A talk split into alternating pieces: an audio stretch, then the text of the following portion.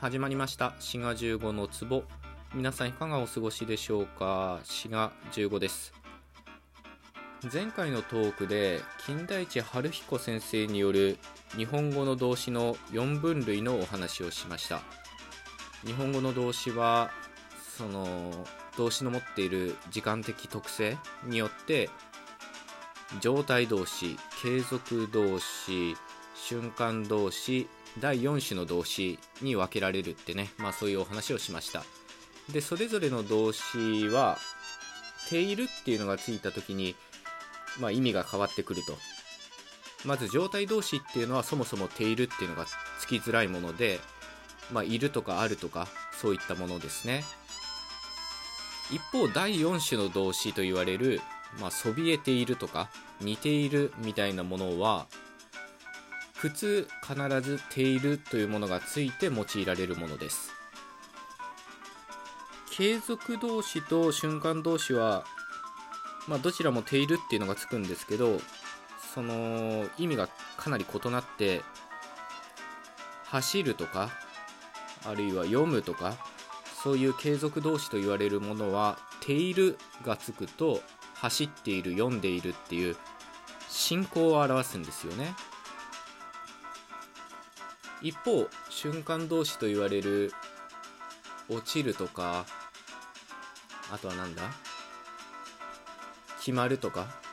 こういった動詞に「ている」っていうのがつくと落ちている決まっているっていうその動作の結果状態を表すみたいなことになってます。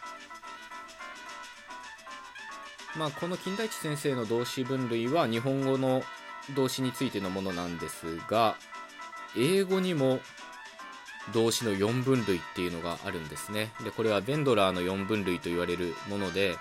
英語学を勉強する人なんかは結構目にする機会があるんじゃないかなと思います。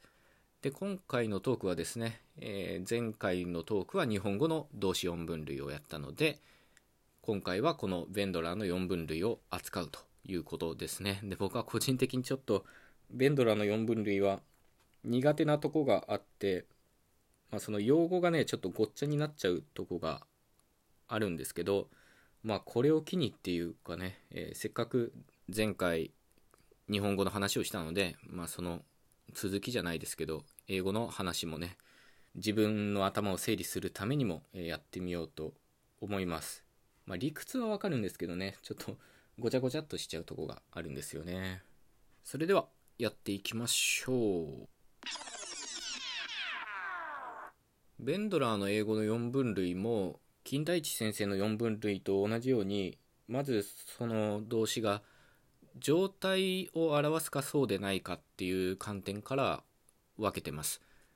まあ状態動詞っていうのは英語だと love とか know とかそういったものですね。でこういった動詞っていうのは時間軸にあんま関係ないっていうか割と恒常的な事態を表すもので、まあ、あんま動作っぽくない動詞ということになりますね。でそういった意味では日本語の状態動詞とかなりかぶるところも多いんじゃないかなと思います。なのでベンドラーの動詞分類もまず一つに状態動詞というものがあります。で状態動詞でないものの動詞をどういうふうに分類するかっていうのは、まあ、金田一先生のとはちょっと違う部分もあるかなと思いますまず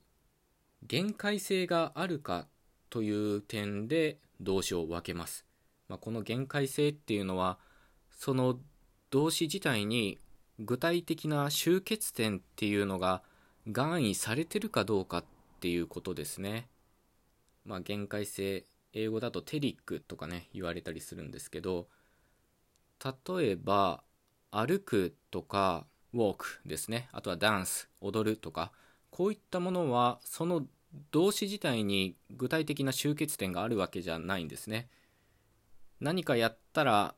踊り終わるとかそういうわけではなくてある意味その具体的な終結点を動詞以外で示さないと3時まで歩くとか踊るとか。そういうふうに言わないといつまでもその動作をし続けるような動詞となっています。こういうその動詞自体に限界性を持たない動詞のことを活動動詞アクティビティバーブというふうに分類してます。これが2つ目ですね。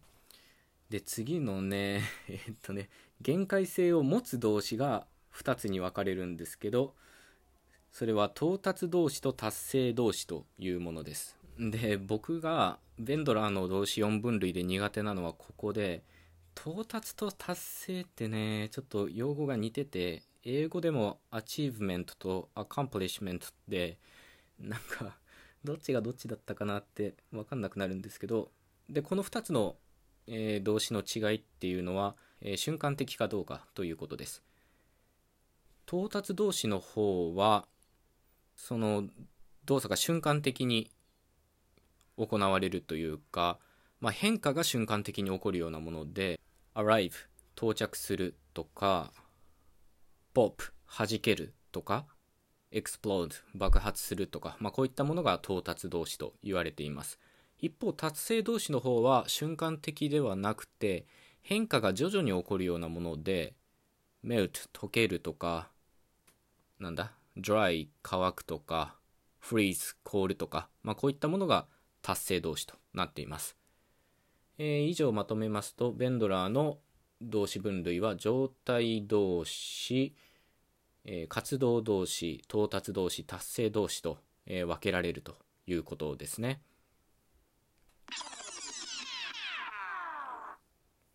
前回お話しした金田一先生の日本語の分類の場合「ている」っていうのをつけた時に意味が変わってくるってね、まあ、そういうお話をしました。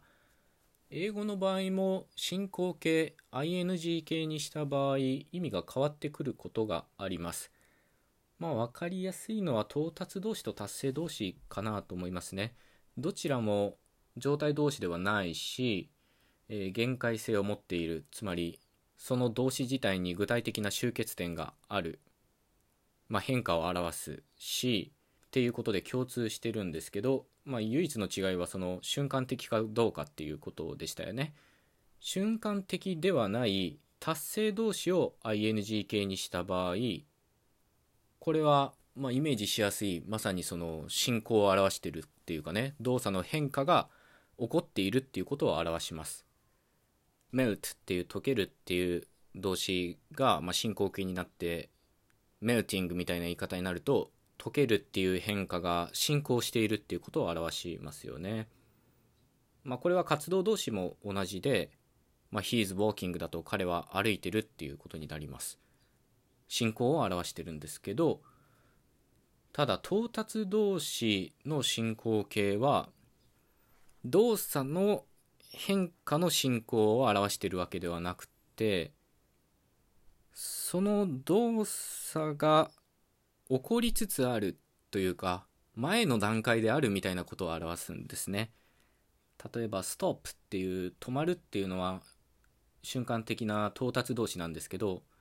The bus is stopping とか言うと、まあ、バスが止まりつつある止まりかけてるみたいな意味になるんですよね。